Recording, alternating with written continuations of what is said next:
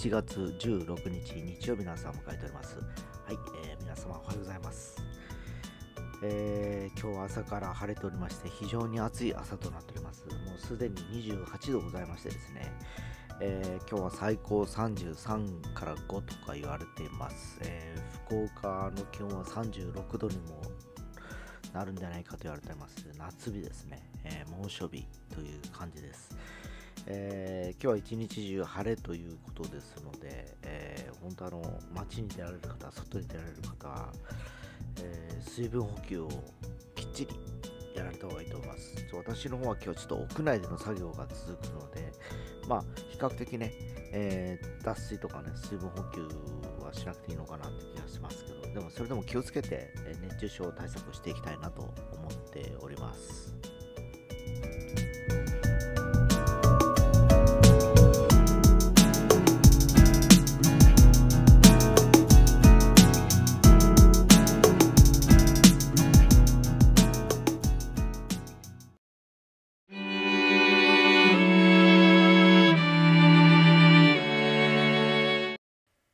はい、えーというわけで、えー今日は7連敗中のホークスの話をしようかなと思っております。まあ野球に興味ない方はあまり、えー刺さらない話題かと思いますが、えーまああのーこの1週間ですね、えーほぼ、えーピッチャー頑張ってるんですね。えーというのも、打線がですね、4点以上取れない、2点以上取れてないわけなんですよ。えーただ、あのーヒット数は、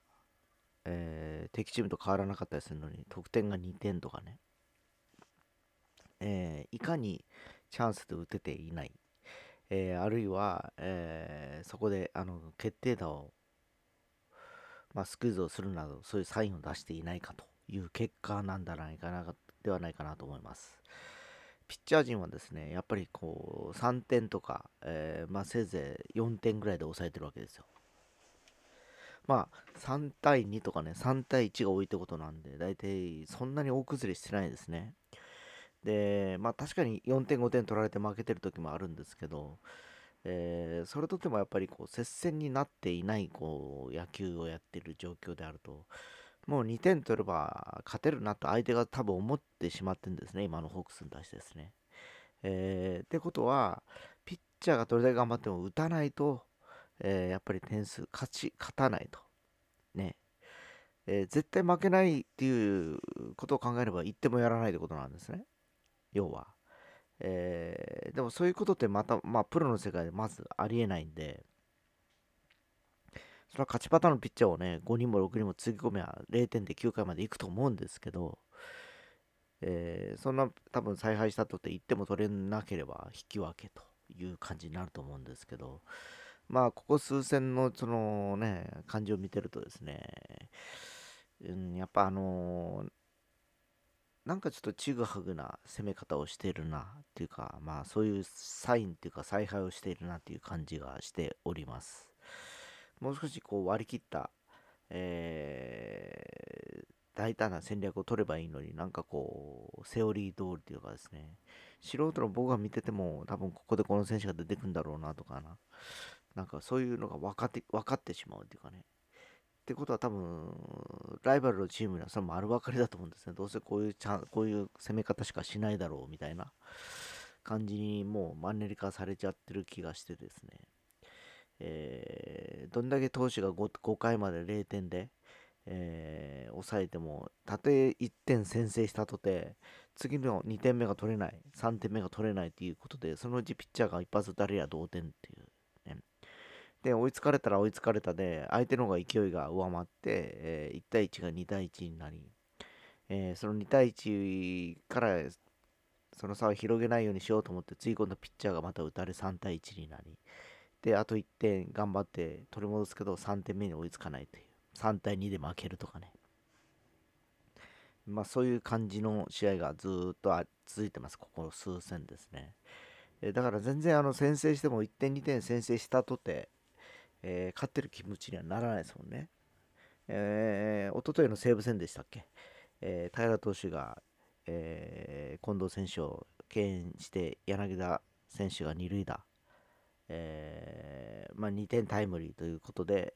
えー、先制するわけなんですけど、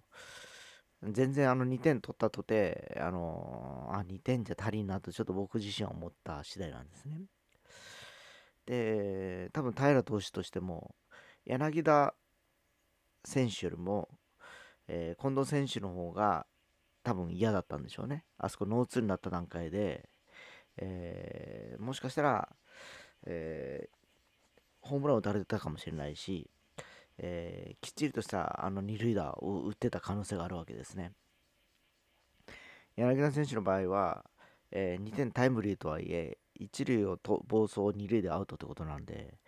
結局あそこでにもう一応2点だけやっとけば終わってるんですよ。今日攻撃が終わるという感じなんですね。ただ近藤選手の場合は、あそこ2点取られた挙句にまだランナーが残るという、この差なんですよ。なんだろうな、やっぱ選手のマインドは低いのかなっていう気がするんですね。やっぱり高級取りチームになると、やっぱああいう風な風潮がね、昔の読売ジャイアンツみたいにですね、えー、やっぱりあの、安泰な、もう約束されてるチームにいると、選手も緩慢なのかなっていう気もしなくもなくて、まあもちろん一生懸命やってるんでしょうけど、そういう感じで7連敗というふうになりました。えーこの調子だと多分僕はあの8連敗、9連敗はするだろうなっていう気がしておりまして、今日はオリックスは宮城投手ってことなので、まあ本当気合入れてやいかないと打てないだろうし、えー、中島監督やっぱ分かってますよね。最後の3連戦、やっぱり S 級の山本投手で宮城投手とつぎ込んでくると。最低2人2勝すれば、えー、勝ち越すという形なんでしょうけど、えー、ここに来て今朝ね、モイネル投手が、あのー、何ですか、えー、離脱というニュースも入ってきて、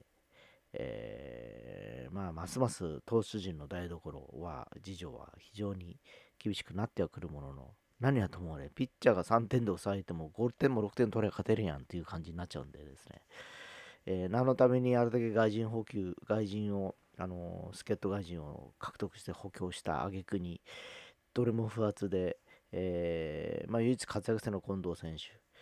で、それでもどうしようもならないから、またデスパイネを呼び戻してもダメだという状況なんでですね。やっぱり、生え抜きの選手の底上げをしないことにはどうしようもないんだと思います。やっぱりこう、近藤選手も日本、ファイターズがやってきましたしね、えー、そもそもね、えー、ホークスにいた、まあ、栗原選手であったり、牧原選手であったり、えー、まあ、唯一今、中村晃選手。で、柳田選手も、まあ、一応打ってはいますけど、9人中2人ぐらいでしか活躍してないっていうのは、やっぱどうしようもないですよね。繋がらないですよ。で、まあ、さっき言った近藤選手よりも、まあ、9人中3人ぐらいでしょ。普通にやってるのって。もうそれは3分の1でやる戦力みたいなもんで勝てるわけないんですよね、やっぱり。そうなると若手で、どうして打つか打たないかわからないんであれば、そういう選手を起用しながら、えー、ワクチン出た方がまだ、先々ね、将来性のことを考えたらそっちの方が全然結果的に負けても、もう次、来年とか3年後、4年後に結果が実ればいいかなって気がするんですけど、ずっと同じ選手使って打てない選手もそのままスタメンっていうのはどうもね、采配がもうあまりにも稚拙すぎるなって気がします。まあ、あのー、そんな苦言もあまり言いたくもないので、とにかくあと、オールスター戦までに、せめて連敗を止めて、えー、後半戦に入ってほしいなと思う次第です。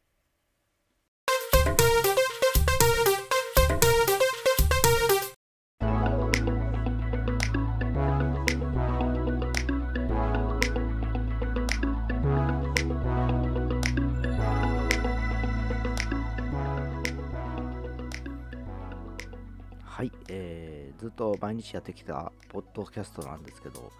えー、ここに来てですね、もう聴取者もしてきまして、えー、もう毎日やる必要がないかなというふうに思っております。で、とはいえね、えー、完全にやめてしまうのもちょっと寂しいなと思うので、えこれから週1ぐらいにしようかなと思ってる次第です。というのは、こうやってあの土曜日とか休みなので、えまあ、毎週土曜日だけやるとかね、えー、いうふうにして1週間の出来事を話すみたいな方が多分ネタ的にもいろいろと満載なのかなっていう気がしますし、えー、ただ毎日毎日くだらない話をくだぐだぐだ言った後でですね、えー、やっぱりこうね、ただ惰性でやってるという状況に、えー、なってしまうので、えー、ちょっと次はね、1週間後にちょっと放送しようかなと思います。初めてですよね。3年ちょっとやってきて、えー、約1週間ぐらい空けるということもね、まあちょっとは新しい感じがします。まあちょっとした中休みという感じでいいのかなっていう気もしますので、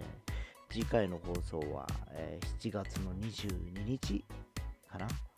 ていうとこで、えー、勘弁してもらえればと思います。まあね、えー、ちょっとね、リフレッシュするというのと、ちょっと一旦立ち止まってね、えー、この放送をね、見直すっていうのもありかなと思って、ただ乱筆して、こう何回何回やっていくのも、いまいちどうかなっていうのを感じしますので、ね、ちょっとそこは考えていきたいなと思います。